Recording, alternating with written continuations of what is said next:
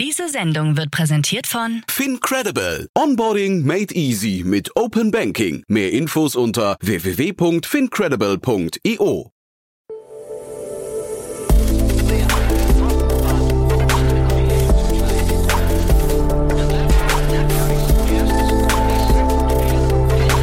Startup Insider Daily. Investments und Exits. Herzlich willkommen zu Startup Insider Daily. Mein Name ist Jan Thomas und ihr hört unser tägliches Format Investments und Exits. Wir begrüßen hier jeden Tag die wichtigsten Investorinnen und Investoren aus Deutschland und sprechen mit ihnen über Finanzierungsrunden, über Exits und über alles, was die ja vor allem VC-Welt bewegt Heute großartige Themen, die David Fischer mitgebracht hat von H3 Capital, der mal wieder in Vertretung von Jan Mitschaiker hier zu Gast ist. Ähm, ich will jetzt gar nicht werten, wer mir lieber ist, aber auf jeden Fall könnt ihr euch heute wieder auf ein tolles Gespräch freuen. Wir haben nämlich eine tolle Runde besprochen, bei der H3 Capital auch mit beteiligt ist und wir haben einen ja wirklich sehr imposanten neuen Fonds besprochen, der ja ich würde sagen vor allem Mut und Optimismus ausstrahlt.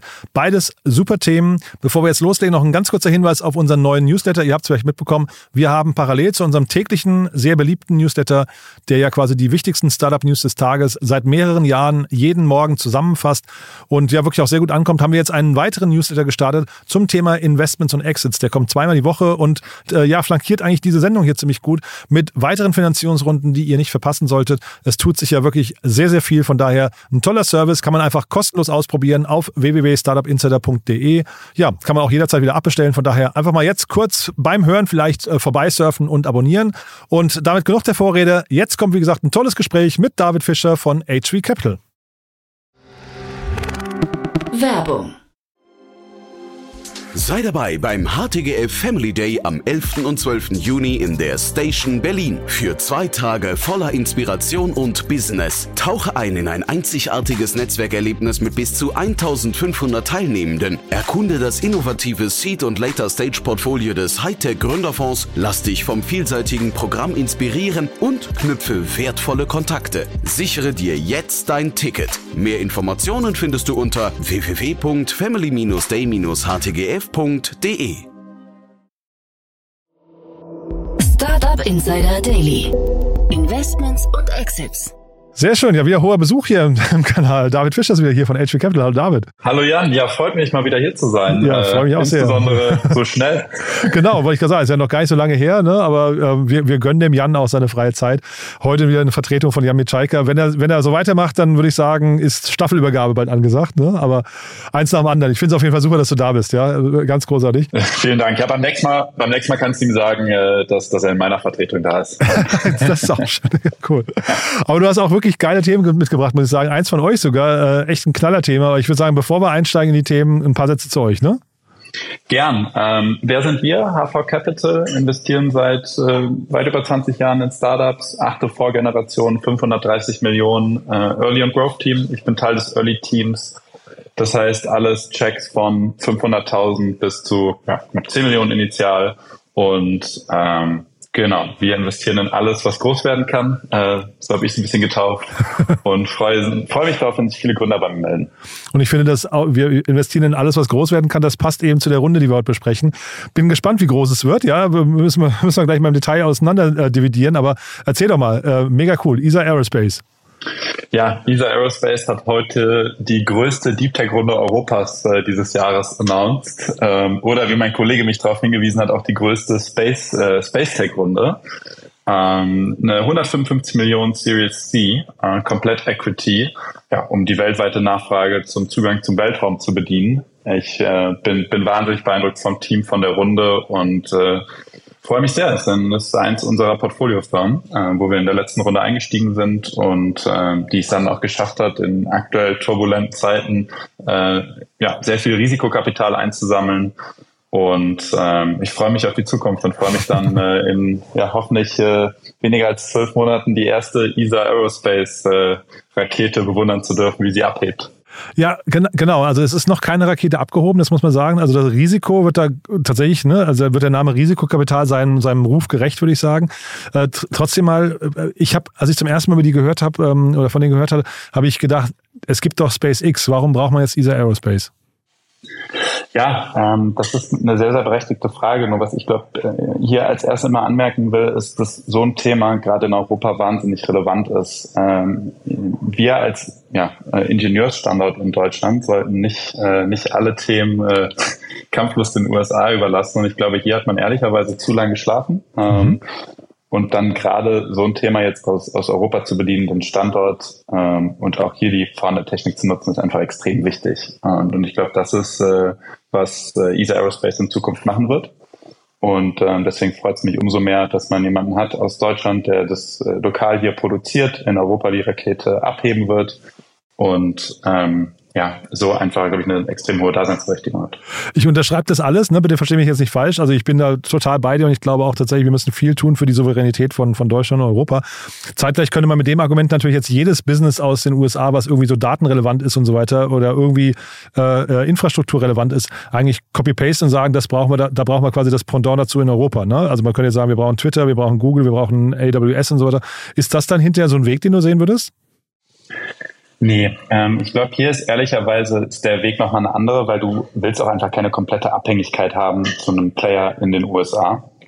Und ich glaube auch in ja so makroökonomisch turbulenten Zeiten ähm, will man, glaube ich, auch da einfach die die die europäische Raumfahrtindustrie stärken. Ähm, ich glaube, das einfach über über viele viele Jahrzehnte nie getan wurde. Aber wenn man sieht, wie wie groß der Markt ist, wie hoch die Nachfrage ist und die Nachfrage kann auch nicht in SpaceX alleine bedienen, ähm, dann ist das genau der Punkt, warum ich sage, wir brauchen da auch einen starken europäischen Player, ähm, um auch einfach die Grundnachfrage ähm, ja, für, für Space ähm, ja, Raketen abzudecken. Und ich glaube, das ist einfach die, die, die, extrem, die extreme Wichtigkeit äh, da drin, dass man ein Höchstmaß an Zuverlässigkeit, Kosteneffizienz und einfach auch Flexibilität da braucht.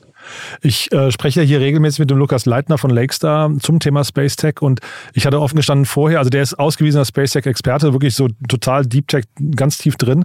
Mir war vorher gar nicht bewusst, wie groß dieses ähm, neue Marktfeld oder dieser, dieser, diese Opportunities, die da im Weltraum lauern, wie, wie groß die wirklich sind. Ne? Also da, da werden tatsächlich, glaube ich, gerade die Karten neu gemischt und wahrscheinlich, wie du es gerade sagst, braucht man alleine deswegen irgendwie einen unabhängigen Player, der dann äh, uns auch ermöglicht, vielleicht eben nicht immer hinten dran zu stehen und zu warten und darauf zu hoffen, dass man bei seinen Satelliten mit der, mit der SpaceX-Rakete irgendwie in den Weltraum bekommt, ne? Genau, absolut. Ich glaube, das ist, das ist genau der Punkt. Äh, und äh, da, da würde ich dann auch immer gern verweisen an die Experten in dem Feld, äh, was ich ja auch nicht bin, aber deswegen bin ich umso stolz auf so eine Runde und dass, äh, dass wir das auch unterstützen. Ähm, genau. Ja. Und sag mal, 155 Millionen Euro, ähm, du hast gesagt, turbulentes Umfeld ich hatte jetzt so das Gefühl, dass das ähm, Umfeld ist für die Startups schwierig, die halt eben profitabel sein könnten, es waren noch nicht waren und jetzt irgendwie shiften mussten. Äh, Spa äh, Entschuldige, ESA Aerospace kann ja gar nicht profitabel sein. Das heißt, was ist denn da hinterher die, die, die Story? Oder war das dann wirklich turbulent oder braucht man da einfach große Player? Vielleicht können wir auch mal kurz den neuen Cap Table durchgehen oder generell der Cap Table ist ja toll. Aber ähm, war das so, war das so kompliziert? Ehrlicherweise ja. Also ich glaube, ehrlicherweise ist das natürlich eine Runde, wo wo das Risiko und Risikokapital groß geschrieben wird, ähm, weil es so binär ist. Ich glaube, wenn die Raketen fliegen, wenn das funktioniert, ist das ein extrem großes, relevantes Thema. Äh, wenn nicht, äh, ist es aber auch genauso problematisch, um ehrlich zu sein. Ich glaube aber, hier haben wir das Team, was extrem erfahren ist in dem Space, ähm, einen extrem großen Vorsprung in Europa hat vor allen anderen Playern und das unterstreicht einfach die Runde. Und äh, dadurch fühlt man sich einfach hier komfortabel, auch so viel Equity zu investieren und, und der komplette äh, Cap Table. Ähm, mir bleibt da immer ein Satz von, von meinem Kollegen hängen, der bei Sie gesagt hat, jedes Space-Unternehmen ist, sobald es eine Rakete losschiebt, äh, per Definition ein Unicorn. okay. ähm, weil dann natürlich einfach die Bewertung und weil die Nachfrage so viel ist, weil ich glaube, viele, viele dieser komplexen Themen ähm, für, für größere Firmen hat, haben man hier einfach per se nicht, äh, weil, weil die Nachfrage einfach so hoch ist äh, nach dem Produkt. Und deswegen muss man einfach glauben, dass das Team ähm, es schafft, also ja, binär es klingt, die Raketen ins All zu schießen, zu entwickeln äh, und dass man genug Startkapazitäten hat für kleine kleine und mittelgroße Saliten. Und äh, ja, dann ist es per se erfolgreich. Und es ist aber, du hast jetzt mehr, mehrfach betont gerade Equity, äh, es ist ein reines Equity-Thema hinterher oder kann das irgendwann auch ein Fremdkapitalthema werden? Ich glaube, im ersten Schnitt bleibt es ein, ein Equity-Thema, ähm, weil man einfach diesen Proof, Proof of Concept der Rakete liefern muss. Hinten raus, wenn es dann in die Massenproduktion der Raketen geht, da würde ich, da würde ich es unterstreichen. Ich glaube, dann wird es auch eine Debt-Thematik und was man, was man auch wahrscheinlich anders lösen kann als äh, über weitere Verbesserungen. Mhm. Es gibt eine super Doku, ich glaube auf Netflix oder Amazon Prime ähm, über die Netflix-Historie und so weiter. Das ist wirklich super, sich das anzugucken. Äh, Entschuldigung, über die SpaceX-Historie. Das war, das war wirklich ähm, großartig. Äh, weißt du, ob hier das Team in Deutschland mit ähnlichen sagen wir, Widrigkeiten zu kämpfen hatten, dass, dass man da irgendwie die Gründe auch angeguckt hat? Seid, seid ihr verrückt zu glauben, dass ihr eine Rakete in den Welt, Weltraum äh, schicken könnt? Ja, äh, ich glaube, fairerweise muss man sagen, hat natürlich, wenn, wenn jetzt auch so einen amerikanischen Provider geht, hat das Team es ein, ein, Stück weit einfacher gehabt im Sinne von, ich glaube, die ersten Leute haben geglaubt, dass sowas funktioniert. Äh, aber nichtsdestotrotz, natürlich äh, wurde das Team auch ja, völlig verrückt angeschaut und hat gesagt, okay, äh, das, das wird nicht funktionieren aus, aus diversen Gründen. Äh, aber ich glaube, was halt immer mehr zeigt, ist, wie gesagt, dass, dass, äh, dass der Markt extrem groß ist. Also eine Billion äh, Dollarmarkt bis 2040 wird darunter sagt, äh, es ist damit schon größer als die Luftfahrtindustrie heute. Ähm, und ich glaube, wenn, wenn man so dieses klassische, ehrlicherweise klassische VC-Bullshit-Bingo sich, sich anschaut, dann, dann geht's immer vorweg um große, große Märkte und äh, ja, erfahrene Teams auf, in, auf den Feldern, äh, die sie, wo sie sich probieren. Und das hat man hier einfach voll und ganz. Und ich glaube, das ist, warum es einfach so äh, ja, so spannend ist und, und gerade das Team und äh, wir da mit voller Vorfreude äh, jetzt äh, schauen, was passiert. Und das Geschäftsmodell hinterher ist quasi, man, man bekommt Geld dafür, dass man Raketen, äh, Satelliten in den Weltraum bringt. Ne? Das, ist, äh, das ist quasi relativ banal, das ganze Thema. Oder, oder gibt es äh, noch weitere Themen, die man da kennen muss? Nee, ähm, das hast du gerade eigentlich sehr, sehr gut auf den Punkt gebracht. Ähm, es geht darum, dass man einfach einen kosten, ja, Zugang zu ausgewählten Orbits hat. Ähm, und das ist eigentlich was, das, was das Team hier anstrebt. Genau. Das Geld, vielleicht gehen wir nochmal kurz, äh, ich glaube, die, die Bewertung wurde nicht verkündet. Es wurde gemutmaßt, sie dürfte irgendwie bei 800 Millionen Euro äh, liegen. Willst du wahrscheinlich jetzt nicht kommentieren, ne? Nee, das, das kann ich leider nicht kommentieren. ja. ähm, aber genau, es ist auf jeden Fall, war es noch, auch nochmal ein Uplift zur, zur letzten Runde. Ähm, und glaube ich, dass in diesen aktuellen Zeiten äh, ist einfach äh, ein Merkmal für sich und dann natürlich auch die Rundengröße, was, was äh, extrem beeindruckend ist, wie gesagt. Aber dann lass uns mal den, den Cap-Table nochmal so kurz ein bisschen besprechen, weil da sind ja auch äh, sag mal, sehr, sehr viele deutsche Player dabei. Das ist ja auch irgendwie schön zu sehen. Ne? Earlybird habe ich gesehen, UVC-Partners, ähm, äh, ihr seid mit dabei, Lakestar, äh, Pyron, ähm, so, von Christian Angermeier, also so, weiß gar nicht, ob sie deutsch sind oder nicht, aber auf jeden Fall Christian Angermeier. Porsche ist dabei, habe ich gesehen, ne? also mit äh, als Holding. Seven Industries kenne ich offen gestanden nicht. Ähm, äh, also da sind jetzt so zwei, drei Namen noch dabei. Bayern Kapital äh, klingt so ein bisschen nach Standortgeld, äh, äh, ne? Irgendwie so äh, wahrscheinlich ver vergleichbar mit dem HTGF, vermute ich mal so ein bisschen, ne? Genau. Ähm, ich glaube, da hat's äh, da, da, da, ich wollte jetzt sagen, da wollte Markus Söder dabei sein, aber ich weiß nicht, ob man das so sagen darf. Aber ja, nein, schön, genau. Ne? Also ich glaube, das ist ehrlicherweise, ähm, genau wie du gerade angesprochen hast. Und ähm, ja, ich finde auch dieser Cap Table ist wahnsinnig beeindruckend, weil so ein bisschen das, was wir eingangs ja, äh, diskutiert haben, unterstreicht äh, diese Standortstärken ähm, Europa und auch insbesondere Deutschland, Dachregion und das zeigt auch einfach der Cap Table. Und das ist dann auch mal, man, man redet da mal viel drum. Ähm, A, muss jetzt immer ein angelsächsischer Fonds investieren, sollte man nicht eigentlich auch was mit seinen europäischen Kollegen manchmal syndizieren. Und ich glaube, hier ist wirklich mal ein Case, wo man sagen kann, ja, da haben wir das jetzt mal alle gemacht. Ähm, und da ist einfach so, glaube ich, die äh, ja, Who is Who der Deep Tech-Szene in, in, in der Dachregion dabei. Ja, mega cool. Ne? Das wollte ich mich fragen. Also im Prinzip, es fehlt so der, der amerikanische US-Investor, der halt irgendwie dann nochmal, keine Ahnung, diese Runde ähm, äh, auf normalerweise auf so ein Level bringt. Ne? Das habt ihr jetzt aus eigener Kraft hier geschafft. Das ist ja auch nicht, nicht alltäglich. Nee, äh, absolut nicht. Und da auch dann wirklich äh, Kudos und Shoutout an, an alle, die auf dem Cap-Table dabei sind, dass man das äh, einfach so zusammen äh, auf die Beine gestellt hat. Und es ist, glaube ich, auch nochmal ein Signal, dass äh, ja, Startup-Finanzierung nicht tot ist, äh, dass weiterhin investiert wird. Ähm, auch wenn gleich schwieriger. Ich verstehe die Frustration vieler Gründer, aber ähm, dass es immer noch möglich ist und dass auch so, so Runden noch möglich sind, ähm, ist, glaube ich, einfach ein sehr, sehr wichtiges Signal. Und vielleicht auch ein bisschen ähm, ja, Optimismus in die Industrie wieder zu bringen. Ja, ist ja auch andersrum cool, dass ESA Aerospace quasi so eine Runde mit euch macht. Ne? Also jetzt bitte nicht falsch verstehen, aber die könnten ja wahrscheinlich mittlerweile dann auch äh, international schon sich umschauen und, und, vielleicht, vielleicht so ein bisschen Cherrypicking betreiben. Äh, von daher auch cool, dass so eine Runde quasi ähm, jetzt fast durch, durch hiesige VCs zustande kommt. Wie weit kann sowas jetzt noch gehen? Also würdest du sagen, eine nächste Runde würdet ihr auch noch aus eigener Kraft hinbekommen oder muss man dann irgendwann auf, auf internationales Geld, sei es USA oder Asien oder so, zurückgreifen? Naja, wenn man sich die, die, die Funds-Volumina anschaut, der, der beteiligten Investoren, ist da, glaube ich, schon noch, äh, noch ein bisschen Firepower drin. Und die müssen ja auch investieren, ne? Die müssen ja Geld allokieren, ne? Genau, aber nichtsdestotrotz. Ich glaube, also, äh, das ist jetzt schon ehrlicherweise, wie gesagt, das war die größte Deep Tech-Runde in Europa dieses Jahr ich glaube, da muss man dann auch äh, irgendwann realistisch sein und sagen, äh, 155 Millionen Equity ist, ist eine wahnsinnige Hausnummer, äh, wo alle sich schon, äh, alle, glaube ich, im Cap Table sich schon gestretched haben, äh, um das zu realisieren.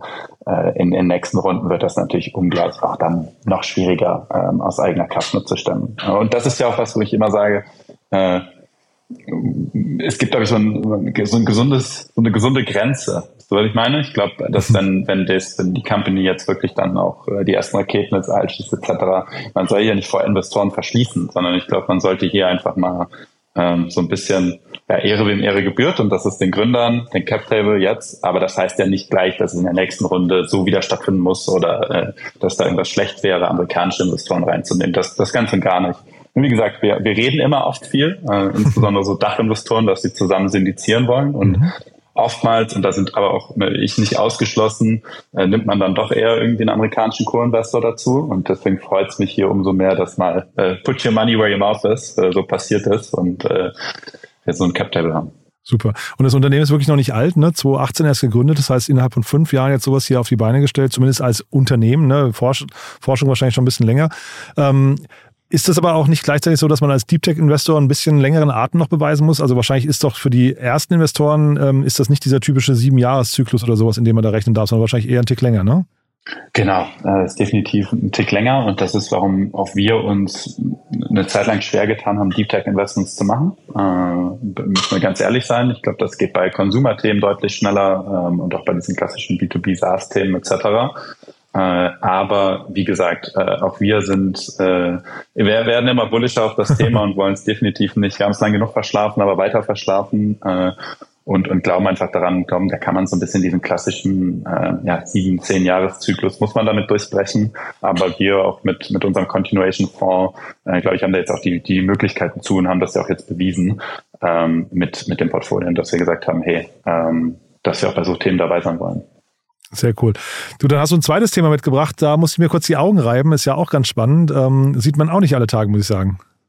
Ja, und, und insbesondere diesen Monat. Ich habe äh, am, am 1. März äh, habe ich gelernt, dass äh, der März der ähm, Woman History Month ist. Ach ja. Ähm, ich glaube, eher, eher in den USA äh, so zelebriert wird als, als in Deutschland, Europa. Aber deswegen äh, da auch sehr, sehr cooles Thema. Ähm, der, der erste oder einer der ersten äh, Solo-GP Female Funds ähm, mit Beyond Capital, äh, gegründet von der äh, Gloria Bäuerlein. Und äh, das finde ich, äh, ja, wir reden ja öfter über Funds, die neu starten und dass ich das immer sehr beeindruckend finde. Und ich glaube, hier kommt, kommt viele, viele beeindruckende Themen zusammen und das äh, äh, freut mich sehr. Musst du vielleicht einmal kurz Solo GP, was das bedeutet? Ne? Ähm, also das heißt quasi, sie macht das komplett alleine, ne? Genau, das heißt, sie äh, macht diesen Fund komplett alleine. Ähm, das ist praktisch dann dann ihr Vehicle. So ein bisschen, äh, wahrscheinlich kann man das als Angel on Steroids bezeichnen, äh, weil sie da auch komplett alleine die Entscheidung trifft, äh, im Guten wie im Schlechten. Ähm, bei uns muss man sich das vorstellen, äh, bei HV gibt es drei GPs ähm, die, die den Fund äh, leiten. Und ähm, ja, das ist, äh, ist ein bisschen der Unterschied zum äh, Solo-GP-Fund. Und äh, ist einfach extrem beeindruckend, was sie da, was sie da in der Kürze der Zeit auf, der, auf die Beine gestellt hat, äh, wie schnell dann irgendwie ihr Fundraising geklappt hat. Äh, sehr, sehr cool, sowas zu sehen. Und äh, erweitert nur die, die Industrie, äh, macht, glaube ich, Deutschland auch immer weiter, dann auch, wo sie auch, glaube ich, vermehrt ihre Investments bisher getätigt hat, äh, relevanter und äh, gibt mehr äh, Diversity ins Ökosystem, was ich eh äh, super, super wichtig finde. 21 Millionen hat sie eingesammelt. Äh, wie weit kommt man damit? Das bedeutet ja erstmal sehr, sehr frühe Runden, ne? Genau, das bedeutet wahrscheinlich der Fokus auf Pre-Seed Seed. Äh, ich habe, glaube ich, gelesen, dass sie bis zu 500k investieren will. ähm, als Initial-Investment äh, und dann ja, zwei Drittel, glaube ich, als Initial und dann ein Drittel so Follow-on-Runden, äh, dann erfolgreiche Investments. Ähm, ja, da kann man dann schon ein paar Investments mitmachen. Ja, ja, ich frage mich die ganze Zeit, ob mir irgendwann, also wir haben ja jetzt äh, Seed, dann haben wir Pre-Seed, ob da noch irgendwann mal was davor kommt also an Terminus, ne? Weil äh, man hat so das Gefühl, die Sachen, also die, die Seed-Runden sind immer größer geworden, ja, dann deswegen hat man irgendwann Pre-Seed eingeführt. Und wenn jetzt so, ich weiß nicht, so 100, 200 K-Runden kommen, das ist ja fast nicht mehr Pre-Seed, das ist ja fast noch so ein Schritt davor, ne? Ja, obwohl das ist für mich fast mittlerweile die Definition von diesen Pre-Seed-Runden, ja. ähm, weil du auch schon gesagt hast, Seed-Runden werden immer größer äh, und ich glaube auch Pre-Seed-Runden werden gerade immer größer. Genau. Nur die meisten Gründe ehrlicherweise, die ich kenne, warum sollten sie überhaupt noch eine Runde davor raisen? Ja, es geht ja immer so ein bisschen um Verwässerung und äh, so, so klassisch wie früher der, der äh, Terminus war, dann gab es eine Angel-Runde und dann kommt irgendwie die erste VC-Runde. Äh, das, das sehe ich kaum noch. Ich sehe oftmals ehrlicherweise schon, äh, dass, dass, dass äh, neben einem VC dann, dann Angels investieren, weil äh, ihre Expertise super gefragt ist, äh, extrem relevant ist etc. Aber dass die meisten und gerade, ich glaube, insbesondere ein bisschen erfahrenere Gründer sagen, ja gut, ich kann ja schon mal ein VC etc. reinnehmen und dann die Runde aufstocken mit, mit Business Angels.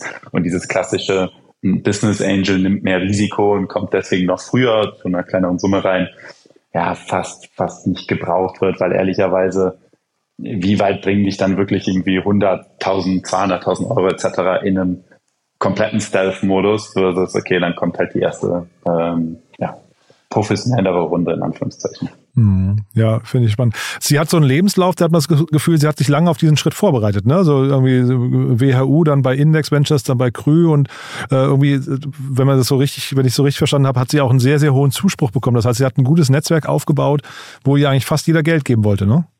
Ja, ähm, also ich glaube, das ist so ein, äh, ein Bilderbuch wie Sie-Lebenslauf. Schon, ne? Äh, bloß, ja. nicht, bloß nicht falsch verstehen, aber ja, das ist äh, äh, super beeindruckend, wie du auch gesagt hast. Äh, ich glaube, äh, Bachelor Master noch meiner äh, Alma Mater WHU, äh, dann, dann bei Index äh, und dann auch noch operativ Erfahrung gesammelt. Ich glaube, das ist äh, ähm, ja, was eigentlich super viel Zuspruch bekommt und auch so ein bisschen ihr Fokus jetzt. Das macht, glaube ich, auch total Sinn, wenn man alleine äh, einen Fonds investiert, dass man sagt, hey, Fokus ganz klar äh, B2B SaaS äh, und dann, wenn dann noch spannende Fintech- und Marktplatzthemen bei rumkommen, äh, nimmt sie sie auch mit. Äh, macht, macht glaube ich, total Sinn, sich darauf so fokus zu fokussieren. Wann ist ein Fonds zu klein, was würdest du sagen? Also hier jetzt äh, gut 20 Millionen, ähm, viel weiter drunter ist es für einen Fonds wahrscheinlich unsinnig. Ne? Da ist man eher so als Super Angel unterwegs. Genau, das ist, glaube ich, dann so ein bisschen die Definition, wie man es auffasst als, als Gründer. Ich glaube, es gibt kein zu klein. Mhm. Ähm, ich glaube, wenn das Netzwerk relevant ist, die Vorerfahrung, wenn man auch mit einer Person ehrlicherweise sich gut versteht und sagt, okay, mit der möchte man irgendwie die nächsten zehn Jahre zumindest teilweise ein Stück weit Hilfe bekommen, dann kann das Sinn ergeben. Ich glaube, dann darf man es aber nicht vergleichen mit einem klassischen Fonds, der dann wirklich Folgefinanzierungen Runden leiten kann, mitinvestieren kann, äh, so, so wie das, so wie wir das können. Ich glaube, da muss man dann schon eine gewisse Fundgröße haben. Und ja, wahrscheinlich geht es so bei knapp 20 Millionen, würde ich sagen, los, weil das sagt sie ja auch. Sie, sie will irgendwie zwei Drittel Initialinvestments machen, ein Drittel dann auch in Follow-on-Themen, ähm, was, was einfach schon mal ein wichtiges Signal für Gründer ist, äh, dass, dass sie weiter, dass sie weiter mit investieren kann. Und ich glaube, da muss man so ein bisschen da muss man es dann einfach trennen, ähm, weil ich glaube, da ist einfach die, die Definition äh, oftmals, dass man sagt, okay, VC-Fund und VC-Fund ist, ist, äh, ist eigentlich das Gleiche, aber es ist oftmals wirklich so ein Apfel mit Birnen-Vergleich, ehrlicherweise. Größere Funds haben natürlich auch ähm, da hat man dann andere Herausforderungen mit als Gründer, ganz klar. Das heißt nicht, dass wir, wo wir Pre-Seed-Investments machen, dass wir dann auch die, die Seed-Runde machen. Äh, das muss man, glaube ich, äh, knallhart immer so sagen. Aber als, als wir mit, mit einem 530 Millionen Fonds, dann hast du natürlich andere, andere Möglichkeiten in Folgefinanzierungsrunden. Ich glaube, das ist einfach der Unterschied. Aber nichtsdestotrotz glaube ich, dass auch so kleinere Fonds eine, eine wahnsinnige Daseinsberechtigung haben. Und das, ich finde auch immer, ich sage auch allen Gründern immer, ähm, ja, beurteilt die Leute nach irgendwie ihrem Netzwerk, nach wie können sie euch helfen und ob ihr daran glaubt. Äh, und dann, dann schaut euch erstmal so dieses Fun-Konstrukt an, weil das ist oftmals äh, dann doch ein bisschen tricky. cool. Du, also ich höre trotzdem eine gewisse Sympathie raus für das ganze, ganze Modell, ne? Und also wäre ja wahrscheinlich auch schön, wenn wir von der Sorte sogar noch mehr sehen würden, ne? Total. Ähm, das habe ich dir, habe ich glaube ich schon mal gesagt, äh, für die, die alle aufmerksam zuhören. Ich finde, dass, dass mehr VCs in einem Ökosystem wichtig sind. Äh, VC-Wettbewerb ist genauso wichtig. Ich glaube, das äh, belebt ein Ökosystem. Ähm, ich glaube, das lässt es auch reifen, äh, dass, dass Gründer auch eine Auswahl haben und nicht nur Investoren. Äh, und ich glaube, das hat man über die letzten Jahre schon die Entwicklung gesehen und jetzt gerade auch, dass in so aktuellen Zeiten, äh, wo ich oftmals höre, investieren VCs überhaupt noch, äh, neue Fonds auf den Markt kommen, ist einfach äh, ein gutes Zeichen, dass es, äh, dass es weitergeht äh, und äh, sollte auch, auch da hoffentlich so ein bisschen ähm, ja, einfach Optimismus wecken für die mhm. Zukunft. Und du darfst jetzt trotzdem zum Schluss nochmal in einem, ich sag mal, immer dichter werdenden Feld von VCs trotzdem noch eine Duftmarke setzen und sagen, wer sich bei euch melden darf.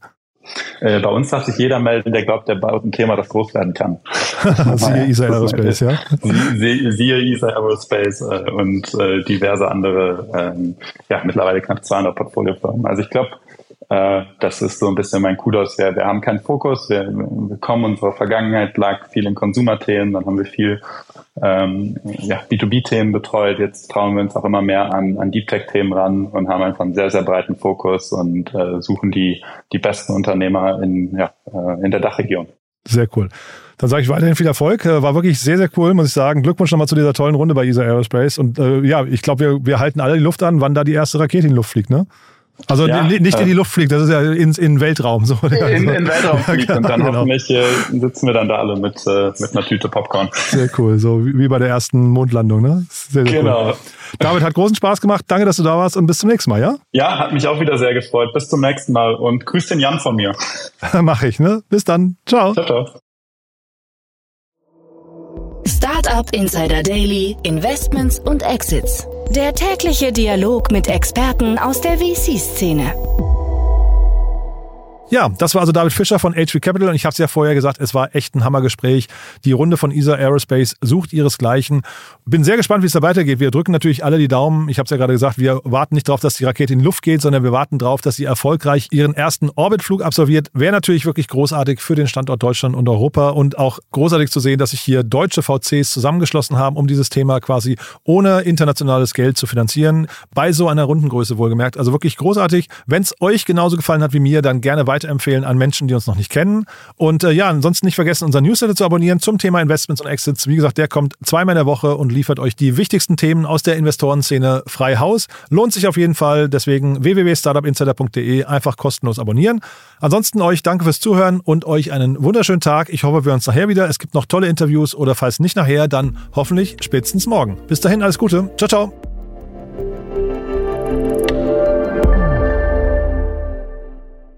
Diese Sendung wurde präsentiert von Fincredible. Onboarding made easy mit Open Banking. Mehr Infos unter www.fincredible.io.